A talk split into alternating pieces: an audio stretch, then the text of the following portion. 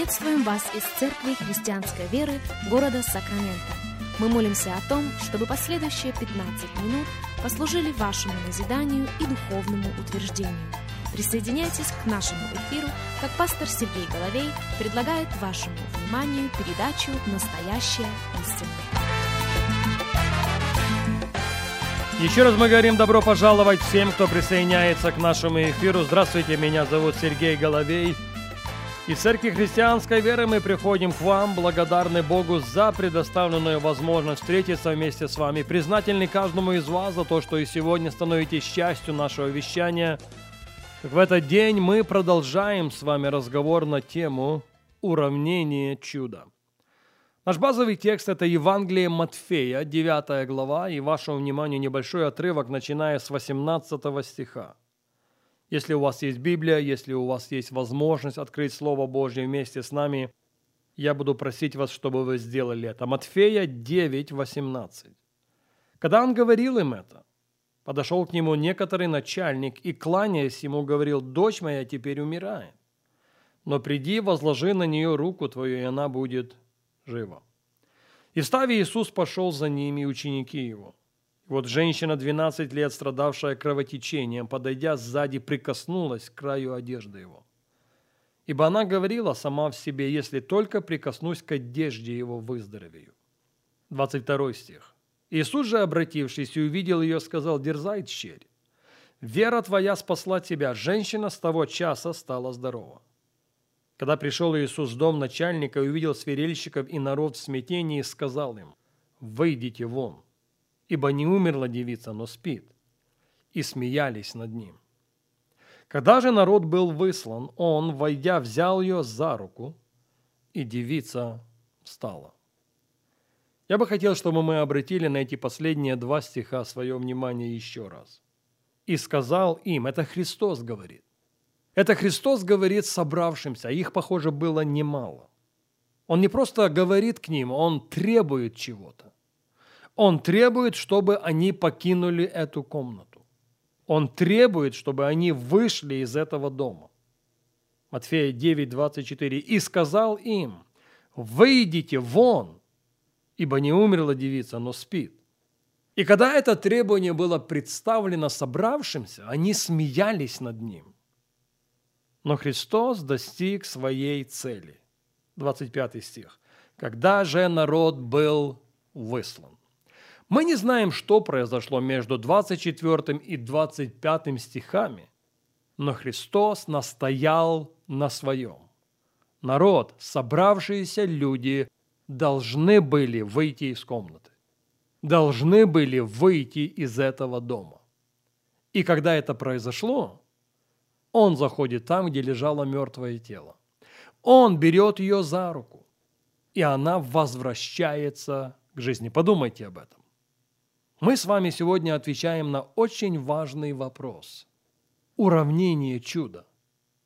Часто, чем реже, мы в поисках формулы успеха, мы в поисках формулы прорыва, мы в поисках формулы роста, мы в поисках формулы чуда. Но когда разговор о чудесах – это не столько разговор о формуле, сколько разговор об уравнении. Ведь же каждое чудо по-своему особенное. Я вовсе не случайно начал читать с 18 стиха. Приходит отец умерший и просит Христа, чтобы он зашел к нему в дом. И по дороге в дом его встречает женщина, наслышанная об Иисусе, которая сама себе говорила, если только прикоснусь к краю его одежды, я выздоровею. И она получила свое чудо, прикоснувшись к его одежде. Кстати, другие евангелисты, Марк в частности, говорит о том, что когда это произошло, Христос остановился. Он посмотрел на окружающих и спросил, кто прикоснулся ко мне? Потому что я почувствовал, как от меня изошла сила. И эта женщина не смогла утаиться. Она припала к ногам Иисуса и рассказала ему всю истину. И он ее поощрил и сказал, дерзай, щерь, вера твоя спасла тебя. Согласитесь, это по-своему особенное, это по-своему уникальное, не подлежащее никакому шаблону чудо. Потому что когда разговор о чудесах – это не столько разговор о формуле, сколько разговор об уравнении. А как мы знаем, уравнение достигается либо методом приложения, либо методом отнимания, либо методом умножения, либо методом деления. И, собственно, на этой серии радиопрограмм мы возвращаемся к этому вопросу опять и опять. Что мне надо? Что мне надо добавить, чтобы чудо произошло? Или что мне надо отнять, чтобы чудо произошло? Друзья, для подавляющего большинства из нас чудеса, сверхъестественная сила Божья на расстоянии вытянутой руки – и, быть может, кому-то сегодня надо добавить чуть-чуть больше дерзновения в своей молитве к Богу.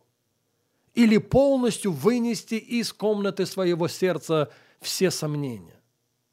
Быть может, кому-то надо добавить чуть-чуть больше радости в своем хождении с Господом.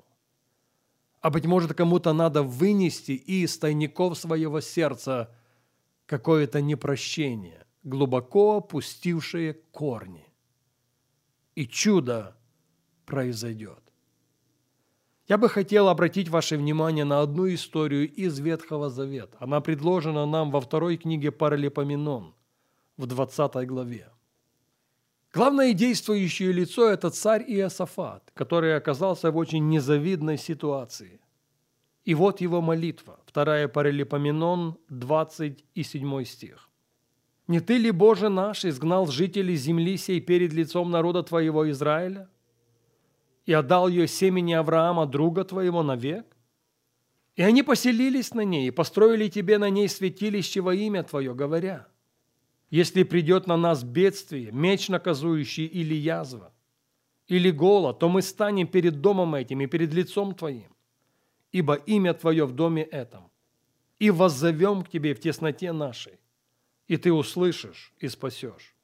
И ныне вот аманитяне и моавитяне, обитатели горы Сиира, через земли которых ты не позволил пройти израильтянам, когда они шли из земли египетской. А потому они миновали их и не истребили их. Вот они платят нам тем, что пришли выгнать нас из наследственного владения Твоего, которое Ты отдал нам.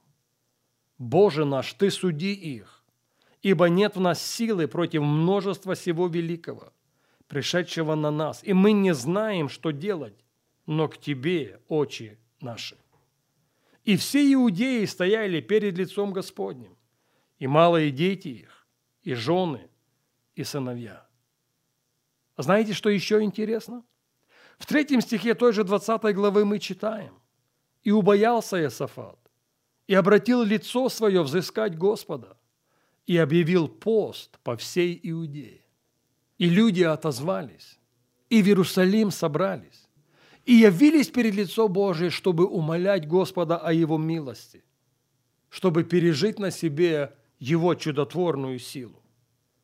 В 14 стихе мы читаем, «Тогда на Иозиила, сына Захарии, сына Ванеи, сына Иеиела, сына Матфании, левита и сынов Асафовых сошел Дух Господень среди собрания. И сказали они, слушайте все иудеи и жители Иерусалима, и царь Иосафат. Так говорит Господь к вам, не бойтесь и не ужасайтесь множества всего великого, ибо не ваша война, а Божия. Завтра выступите против них. Вот они восходят на возвышенность Цец, вы найдете их на конце долины перед пустыней Ириулом. Не вам сражаться на сей раз. Вы станьте, стойте и смотрите на спасение Господне, посылаемое вам. Иуда Иерусалим, не бойтесь и не ужасайтесь. Завтра выступите навстречу им, и Господь будет с вами. Завтра вы увидите на себе, переживете на себе чудотворную силу Божью. Но почему это стало возможным? На этот вопрос мы ответим на нашей следующей программе.